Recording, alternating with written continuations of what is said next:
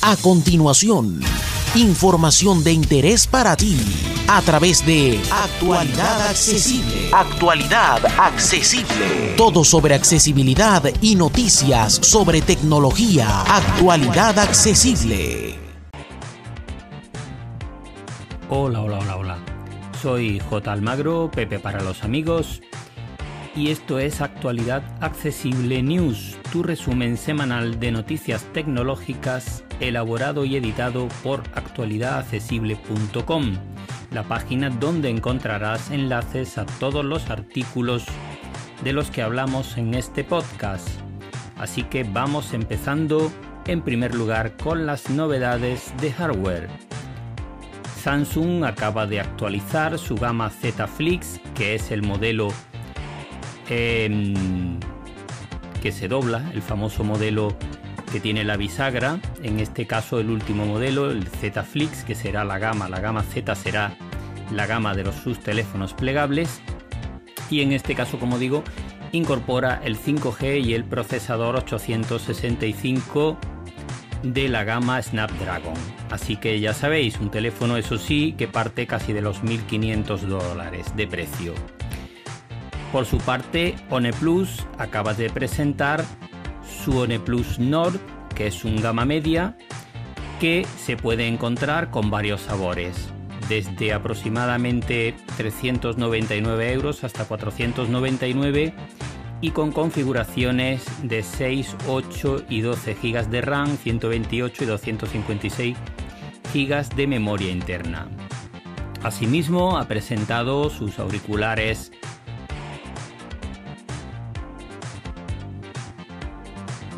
los OnePlus Bur. Son unos auriculares típicos totalmente independientes, muy similares a los AirPods de Apple, como casi todos los que están en este momento circulando, y junto con su caja tienen una autonomía aproximada de 30 horas. No ofrece nada especial, solamente protección IPX4 a sudor y salpicaduras, con lo cual pues bueno, son aptos para hacer deporte.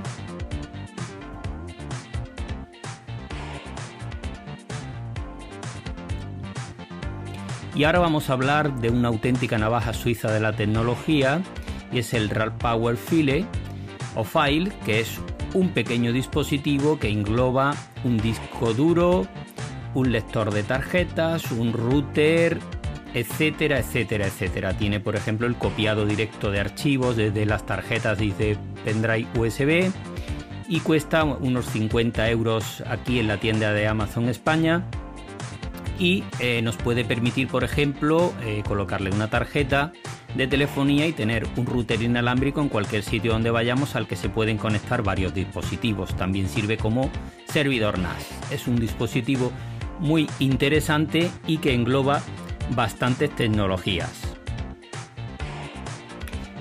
Por su parte, Logitech acaba de lanzar la, la funda Logitech Folio Touch orientada a los iPad Pro de 11 pulgadas y que incorpora un trackpad bastante interesante.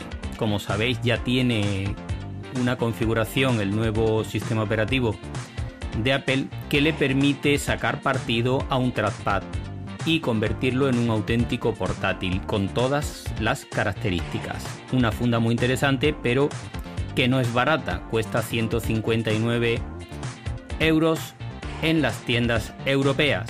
No sé eh, si tenemos en cuenta que la funda de Apple cuesta casi 300, pues bueno, es una opción a tener en cuenta.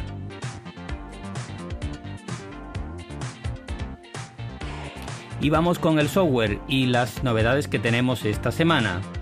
Como no podía ser de otra manera, volvemos a tener problemas con la última actualización de Windows 10. Así que parece ser que hay aplicaciones que entienden que el equipo no está conectado a Internet y por tanto no se pueden ejecutar. Ocurre incluso con aplicaciones del propio sistema operativo como Microsoft Office.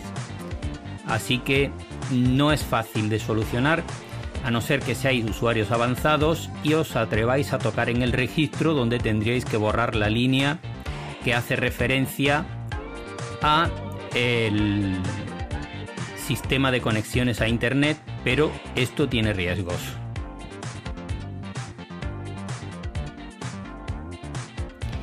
Y vamos con otra noticia de alcance para los usuarios de Android. Está circulando un virus que ha vuelto a la carga, pero que en este caso se instala en los cargadores de carga rápida.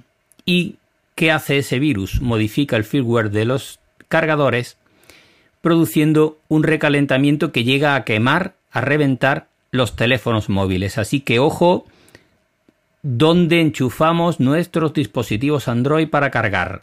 La cuestión no es menor.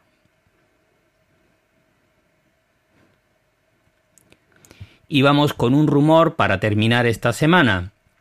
Microsoft está a punto de sacar al mercado el Surface Duo, que es un terminal plegable extraño, según he podido saber, bastante extraño. No es un teléfono plegable, no es una tablet y, bueno, pues no sé, no sé exactamente lo que es, pero sí que viene con Android. Eh, Microsoft vuelve a hacer un intento de colarse en el mundo Android. No sabemos si lo conseguirá. Con los teléfonos ya sabemos todos que fue un enorme fracaso. Pero es otra posibilidad. Así que atentos a los que os gustan los productos de la marca de Redmond porque en breve va a salir el Surface Duo con doble pantalla y un gran tamaño. Y esta semana no ha habido mucho más. Ya sabéis que estamos en verano y que todo se tranquiliza mucho. Así que nos vemos la próxima. Un abrazo para todas y para todos.